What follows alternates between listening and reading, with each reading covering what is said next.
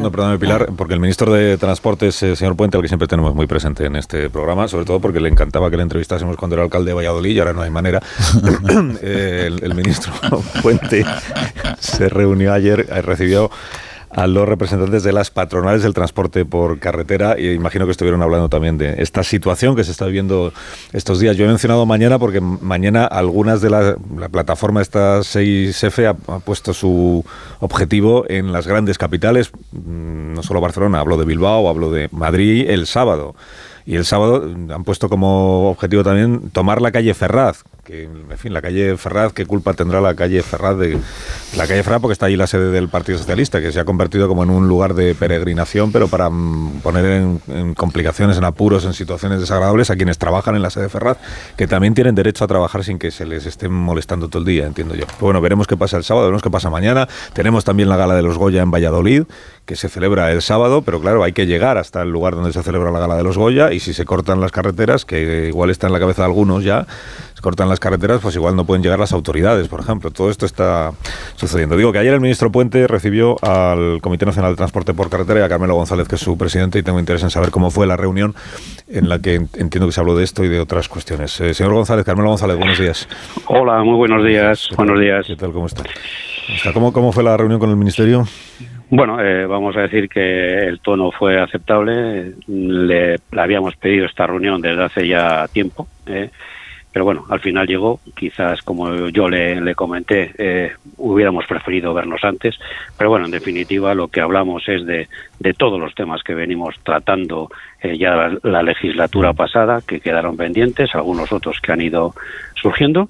Y, y evidentemente, como usted acaba de comentar, pues de la conflictividad que tenemos en las carreteras apoyamos las reivindicaciones, ¿eh? pero sí pedimos la posibilidad de circular libremente. Eh, pedimos es porque no se está pudiendo hacer de, todavía. No, no, no, no. Ayer eh, hay estimaciones de que unos 80.000 eh, camiones en toda España estaban colapsados en distintos puntos sin poder llegar a, a llevar sus mercancías al punto de destino. Eh, repito, eh, no tenemos nada en contra de las reivindicaciones, todo lo contrario, nos eh, podemos dar nuestro apoyo, pero también pedimos que se nos deje circular para realizar nuestro trabajo. Los dos sectores somos esenciales y además son en muchos casos nuestros principales clientes, los agricultores y ganaderos. Eh, solo pedimos que nos dejen trabajar.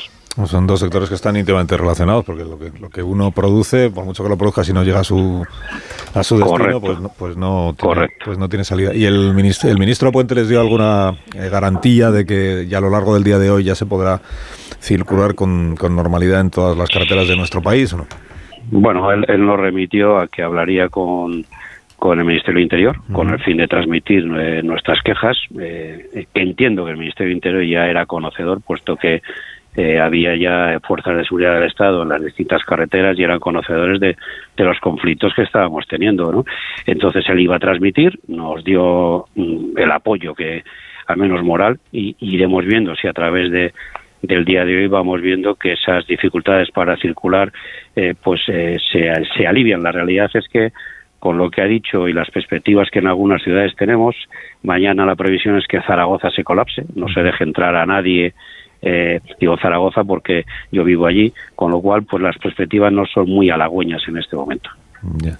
Y además de esta cuestión, me dijo usted que estuvieron repasando la, los otros asuntos, um, no, sé, no, sé, cómo dependientes, pero desde luego asuntos habituales en, en la relación. Bueno, sí. muchos de ellos pendientes porque vienen de, provienen muchas de las cuestiones de los acuerdos adoptados eh, a lo largo del año 22. Uh -huh. eh, algunas de esas cuestiones había que matizar, había que solventar o había que mejorar eh, fruto de ellos eh, fueron los grupos de trabajo que se establecieron en el, el, año pasado, en el 2023, y como se, se paró totalmente con la convocatoria de elecciones, pues había que retomarlos y en eso estamos. La ley de la cadena de transporte, eh, con aquello de no trabajar a pérdidas, eh, toda la problemática que tenemos de falta de, conductores, falta de profesionales, la descarbonización, que nos afecta brutalmente en un sector como nuestro, donde eh, al ser un país básicamente eh, el segunda, la segunda flota a nivel europeo tras Polonia en cuanto a, transporte por carretera, transporte por carretera que nuestro país representa el 96% de todo el transporte,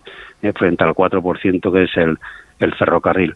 Es decir, tenemos muchos puntos, estos puntos ya se le se le trasladaron a la, directora general y a la secretaria general de Transportes en el mes de diciembre y lo que es ya, eh, ya tenemos convocados una serie de fechas en las que poder trabajar y, avanzar.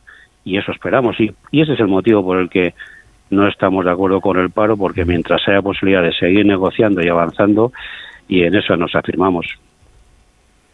Y, eso que muchas de las demandas mm, son muy son, son comunes del sector del transporte y del sector de los agricultores. Ha mencionado usted lo de la, las pérdidas, transportar a pérdidas o producir a pérdidas, los estándares medioambientales, el precio de la energía, el precio del combustible y la falta de mano de obra, falta de conductores. Los agricultores están denunciando, bueno, denunciando, más, más que denunciar, están alertando sobre que no hay relevo en, en, el campo, que no hay relevo generacional.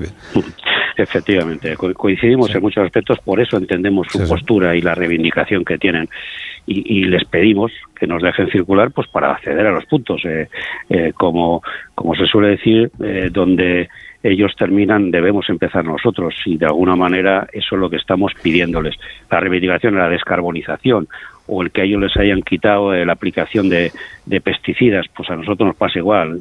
Queremos ser todo eléctrico y no podemos ser eléctrico a la velocidad que quiere imponer Europa. No estamos de acuerdo, o mejor dicho, estamos en total desacuerdo con la velocidad que quiere imponer Europa a la descarbonización en el sector de transporte.